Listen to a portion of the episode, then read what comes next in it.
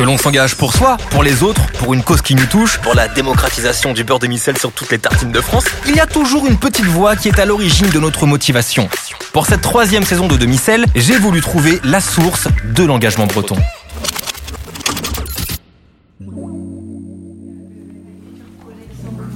Bon, la bonne nouvelle, c'est que j'ai pas besoin de vous expliquer ce que c'est. C'est un micro, c'est un casque. Et c'est maintenant qu'on va discuter, les amis, dans ce nouvel épisode de Demi-Sel. Aujourd'hui, je rencontre un breton et une bretonne qui s'engagent chacun à leur manière pour la culture. Mes deux invités ont un amour commun, les lettres. Ces mêmes lettres qui forment des mots, des phrases, des textes, pour finalement en tirer des morceaux engagés. C'est en effet dans leur passion pour le rap que Laetitia et Reigns ont décidé de faire carrière, quitte à prendre certains risques, mais avec toujours cet objectif en tête, faire passer leur message. Bonjour à tous les deux. Salut. Salut. Je suis vraiment enchanté de vous rencontrer et de lancer cette discussion entre Bretons. Ce que je vous propose maintenant, c'est de faire plus ample connaissance avec la minute Qui êtes-vous? Mais vous êtes qui? Alors le principe de cette minute Qui êtes-vous, les amis, c'est de faire euh, connaissance. Ok? Sauf que pour démarrer, il y a toujours un petit test. Je vais vous citer une punchline. Arrêtez de zioter sur ma feuille, s'il vous plaît, je vous vois. Elle est trop proche de nous. Je vais vous citer une punchline. Le premier qui me donne la réponse, ou la première, démarrera et aura une minute pour se présenter. Ok? Ok. Alors, qui a dit marre de faire des grands sacrifices pour des petites gloires sans même savoir savourer la victoire? Ah, ça coince. Youssoufa? Non. Létis Kerry James. Non plus. Allez, un petit indice. Euh, il est pas très loin de la Bretagne. Orelsan Ouais, Ouais. ouais, ouais. Donc, Reigns remporte ce premier défi. En même temps. Et surtout, et surtout, parce que je sais que tu es un grand fan, on en parlera euh, tout à l'heure euh, d'Orelsan. Reigns, tu as une minute pour te présenter et démarrer cet épisode de Demi-Sel. Ok, bah du coup, euh, une minute, c'est beaucoup. Moi, je m'appelle Reigns, euh, j'ai 25 ans. Je fais du rap depuis euh, 10 ans à peu près. Le mois dernier, j'ai sorti mon troisième EP euh, qui s'intitule Plus Volume 2. C'est du coup le deuxième volet d'une série d'EP que je fais avec mon pote Protein Papy, qui compose les morceaux. Moi, j'écris. Et voilà, je dirais que je fais un rap assez moderne, assez géographique. Ça me tient à cœur de parler de Brest et de représenter Brest. Et voilà, je le fais avec le cœur. Excellente présentation, enchanté, Merci. bienvenue Reigns. Et on va forcément enchaîner avec euh, toi Létis, qui est également brestoise, dis-nous tout. Alors, bah, moi, je suis euh, Laetitia, je suis la fondatrice de Loca Music Records. Je suis animatrice culturelle sur Brest, en fait. J'ai travaillé sur plusieurs quartiers prioritaires et pas que, vis-à-vis de différentes associations et, et en maison d'arrêt également. Et euh, à côté, j'ai accompagné plusieurs artistes et je suis également euh, artiste à mes heures, mais de manière euh, irrégulière. J'ai à cœur d'encourager les femmes dans le hip-hop et de défendre plus d'égalité dans ce domaine. Eh ben, ça fait un gros planning, tu dois pas t'ennuyer. Non. Maintenant qu'on se connaît bien, on va justement parler de ces attaches bretonnes qui vous qualifient bien, puisqu'on passe à la Bretagne. On n'est pas bien là? Votre rapport à la Bretagne, votre rapport se ressent déjà dans vos textes. Reigns, on peut parler euh, de ce que tu as fait notamment dernièrement, carrément un clip au stade Francis Leblé à Brest. Explique un petit peu ce que t'inspire cette région aujourd'hui dans ton travail. comme tu disais, Francis Leblé, c'est plus un rapport à Brest qu'à la Bretagne. Mm. Moi, je suis pas né ici et ma famille est pas bretonne. Donc mon rapport, il est pas vraiment à la Bretagne, il est plutôt à Brest en fait. Et euh, je sais pas ce que t'en penses, Létis, mais je pense que être brestois, c'est pas vraiment pareil qu'être breton en vrai, au ah, final. C'est une fierté un peu euh, différente, je trouve. C'est D'une vrai certaine manière, ouais. Bah, la preuve, tu vois, toi, t'es guingampais. Et c'est la, la première invective qu'on a, toi et moi, c'est c'est sur nos villages, entre guillemets, tu vois. Ouais, c'est vrai. Donc je pense que moi, je me considère plus comme brestois que comme breton, en vrai. C'est intéressant. Létis Euh, ouais, c'est vrai qu'il y a une identité euh, propre à Brest euh, qui est réelle. euh, je suis d'accord avec toi, Reigns, à ce niveau-là. Moi, ça fait euh, presque 20 ans que j'habite à Brest et euh, je suis originaire du côté de Prescott, en fait. Donc, je viens vraiment de la côte. J'ai essayé euh, d'être parisienne, rennaise et ça n'a pas du tout marché. Franchement, j'étais trop perdue et je pense que je suis vraiment, vraiment attachée à mes racines. Et alors, justement, pour, pour vivre de la musique, certains diront peut-être que c'est plus simple de le faire sur Paris. Il y a peut-être plus d'opportunités à saisir.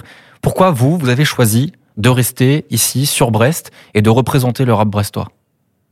Bah moi du coup comme Letty elle disait j'ai essayé aussi d'être parisien mais en fait au bout d'un moment tu peux pas euh, aller contre qui tu es et en fait euh, moi personnellement je me sens heureux ici en fait et je me sens bien ici et euh, pas forcément envie de me déraciner tu vois mais en vrai maintenant avec internet il y a quand même moins de, moins de barrières, je dirais. Le rap marseillais en ce moment est hypé. Il y a Orelsan qui représente Caen. On n'a pas encore de, de référence, je dirais, en Bretagne, de référence connue au niveau national. Et pourtant, toi, c'est quelque chose, le rap géographique, qui t'appartient aussi. Qu'est-ce que tu entends par ce terme rap géographique? Comment tu nous le décrirais, Reigns Pour moi, il y a quelque chose qui est très important quand tu fais du rap, c'est la sincérité. Et en fait, je conçois difficilement la sincérité sans, euh, sans géographie, en fait, entre guillemets, parce que je pense que euh, d'où tu viens, ça définit qui tu es, ce que tu vois, etc. Et donc pour moi, c'est super important quand les rappeurs arrivent à bien décrire, définir de là d'où ils viennent. Pour moi, c'est un gage de qualité technique, entre guillemets. Et euh, du coup, bah, j'aime beaucoup le rap de Marseille. Je kiffe actuellement le rap de Lille avec quelqu'un comme Ben PLG, qui je trouve représente très très bien son, son coin, Dunkerque, Roubaix, etc. Et donc euh, moi, moi, je, je conçois pas le rap sans ça, donc euh, je, je me sens euh, quasiment obligé de, de, glisser toujours des allusions à, à, Brest dans mes textes, même si dernièrement on me l'a reproché un petit peu. Ah bon? Dans le sens où tu vois, ça me dit putain mais c'est bien ce que tu fais, mais franchement tu pourras pas signer dans un gros label si tu fais pas un truc un peu plus généraliste ou qui parle autant de Brest et tout. c'est tout un défi aussi de rester géographique tout en étant universel. Et du coup, c'est un peu le, là l'objectif de mes prochains morceaux. En tout cas, c'est ce que je vais essayer de faire. Quoi. Et au sein de votre musique, justement, comment, comment vous la représentez euh, aujourd'hui, euh, cette ville de Brest? euh, moi, je trouve qu'on a une vision carrément différente des Parisiens ou des Marseillais, où on est encore une métropole naissante. On a une volonté et une revendication plus de ce qu'on est et de la région qu'on représente, et pas de quelque chose d'un peu hors sol pour moi, qui, qui me paraît à moitié hallucinant en fait des fois. en tout cas, qui moi me parle pas en fait. Je pense qu'il y a aussi un truc à dire par rapport à Brest, comme c'est une petite ville par rapport à des plus grandes villes, on a aussi le côté campagne qui est présent et du coup tu as un peu une double énonciation qui est intéressante, c'est que tu as le côté ville et aussi le côté un peu campagne pour venir quand Laetitia parlait du, du Finistère. On fait connaissance avec euh, Reigns, avec euh, Laetitia dans cet épisode de Demi-Sel. Désormais, nous allons parler de votre déclic, de votre motivation à vivre aujourd'hui de la musique.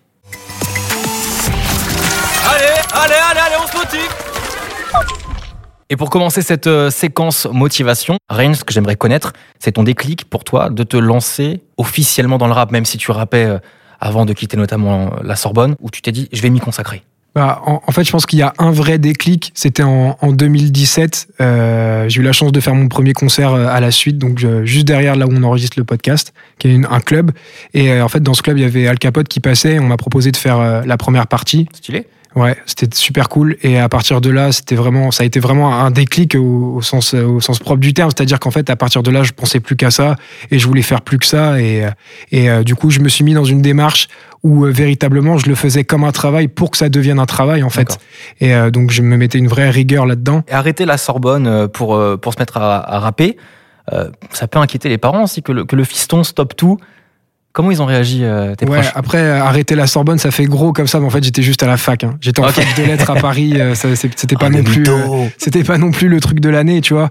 Mais mais en fait, dès que je suis rentré à Brest après avoir arrêté les cours, je me suis mis à travailler, donc j'étais autonome. Et euh, et euh, il y a eu les concerts qui sont arrivés euh, quelques années après. au début, mes parents étaient un peu déçus que j'arrête l'école et que je me mette à faire des travaux alimentaires. Mais ils ont vite compris que ce qui primait, c'était ma passion.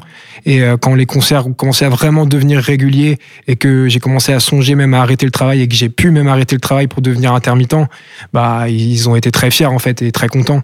De toute façon, quand on aime quelqu'un, on est très content de le voir approfondir sa passion et en faire son métier. Donc donc évidemment, ils sont très fiers, ils me soutiennent. Mais en vrai, ils m'ont toujours soutenu.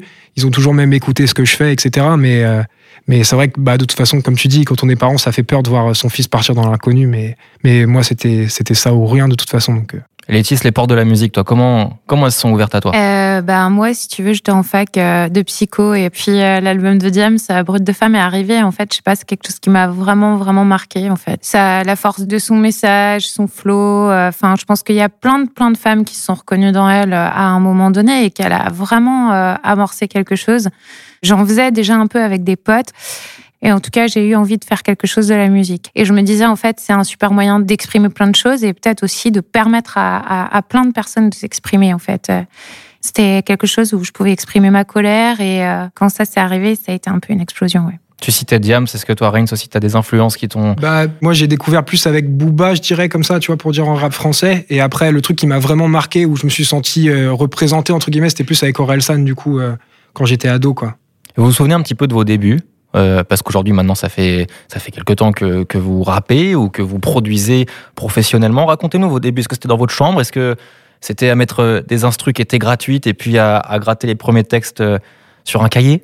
Bah moi perso c'était dans ma chambre ouais. C'était même pas du rap vraiment au début. J'étais sur un cahier mais c'était des textes un peu comme ça à l'arrache sans vraie structure etc et en arrivant au lycée en seconde euh, là j'ai rencontré mon pote euh, Weg. Et du coup à partir de ce moment là on a lui il écrivait aussi mais il rappait il m'a un peu initié au truc on va dire quoi bah moi en fait comme j'avais pas mal déjà de gens qui faisaient de musique autour de moi on a décidé de se structurer en asso et de monter en fait l'association Ponte à Musique Collectif et de donner des ateliers d'écriture, euh, de DJing et, de rap euh, en fait aux, plus jeunes. En parallèle, moi j'ai monté une émission qui s'appelait Freestyle, donc tous les dimanches de minuit à 2 heures du matin, on faisait des freestyles euh, à Radio U en fait. On faisait venir des artistes du coin et ça marchait assez bien. Tu parles d'ateliers, je sais que vous êtes tous les deux aussi très engagés, que ce soit à Brest ou même en, Bretagne, pour faire bouger la vie culturelle. Est-ce qu'il y aurait des choses aujourd'hui à faire qui manquent peut-être même, même sur Brest, de nouvelles choses à projeter pour, pour faire bouger toute cette ville euh, autour de la, de la musique urbaine, autour du rap bah, Moi, dernièrement, là, j'ai fait un truc super intéressant avec la SMAC de Lorient qui est l'hydrophone. C'était un atelier avec des jeunes rappeurs qui accompagnent en fait et qui préparent pour faire un open mic. Et ça, je pense que ce serait un truc très cool qu'il pourrait y avoir avec la salle de Brest, c'est-à-dire euh, des gens qui débutent dans le rap, peu importe d'où ils viennent, peu importe qui ils sont, et euh, qui sont un peu accompagnés du coup par des gens qui ont pu faire de la scène, etc.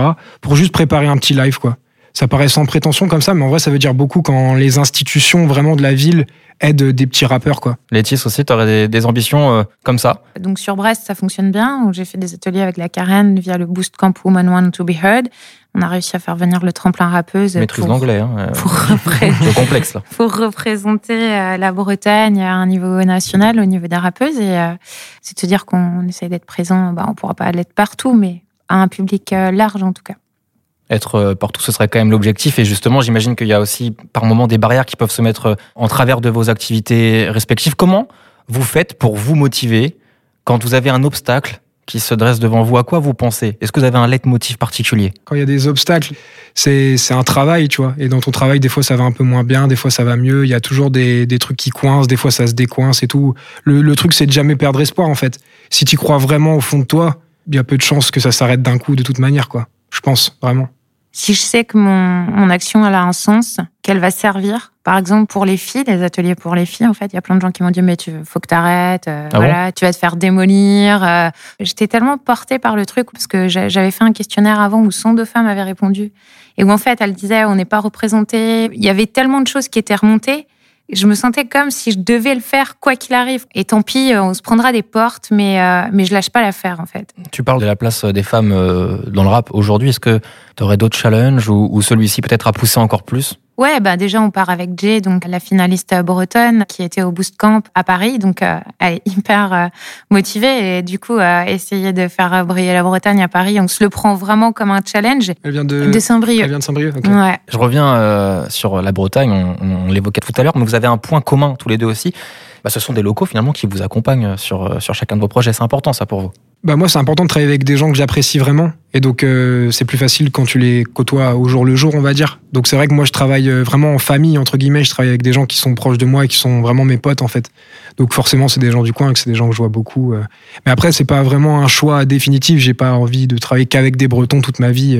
Hmm. Je peux pas être chauvin à ce point-là. Je peux pas dire on fera que, que le son avec des Brestois. Non, c'est pas vrai. Tu vois. aussi, je sais que tu accompagnes beaucoup de Bretonnes et de Bretons. Je suis une toute petite structure, donc je reste à mon niveau et voilà, je sais pas de quoi elle sera fait demain. En tout cas, déjà, si j'ai moyen de, faire des choses après euh, ailleurs, euh, je serais trop motivée, bien évidemment. Eh bien, on est vraiment enchanté de vous avoir euh, reçu dans cet épisode de Demi-Sel. On a appris beaucoup de choses et avant de se quitter, on va passer à un exercice que j'adore, le tu préfères. J'espère que vous êtes prêts. Tu préfères avoir une voiture avec des roues carrées, mesurer la moitié de ta taille, un vélo avec une selle en clou, devenir chaud ou peser le double de ton poids, te couper les cheveux? Laetitia, Reigns, vous préférez mettre une chanson de Kenji Girac sur votre prochaine EP ou manger des tartines de beurre doux le restant de votre vie Tartines de beurre doux, je peux, je peux glisser un gros sel discrètement euh, quand personne regarde. Moi, je fais ça direct. Tu fais ça la nuit, euh, oui, on dort. ok, bah voilà, ça part. Ah, Laetitia aime bien Kenji, je crois. Non, ni l'un ni l'autre, en fait, euh, c'est impossible. Moi, je boycotte les deux, quoi qu'il arrive. J'ai rien contre Kenji Girac, hein, attention. Mais c'est juste que voilà, un EP, il est personnel, et puis bah, le beurre sans sel, c'est pas du beurre, quoi. Voilà. Eh ben, on va aller euh, chanter un petit Ritano juste après euh, avoir clôturé ce, ce podcast. Merci beaucoup, Reigns. Merci beaucoup, Merci à Laetitia. vous. Merci à vous. ouais. Beaucoup de bonheur pour la suite. Et puis, euh, on, on peut se tenir au courant sur euh, vos réseaux sociaux respectifs Ouais, carrément. pour guetter tout ce qui va se passer. Merci d'avoir écouté cet épisode. Vous pouvez retrouver les saisons de Demi-Sel sur toutes les plateformes audio, ainsi que sur le site et les réseaux sociaux de la région Bretagne. Et bien sûr, n'oubliez pas de suivre et de partager le podcast.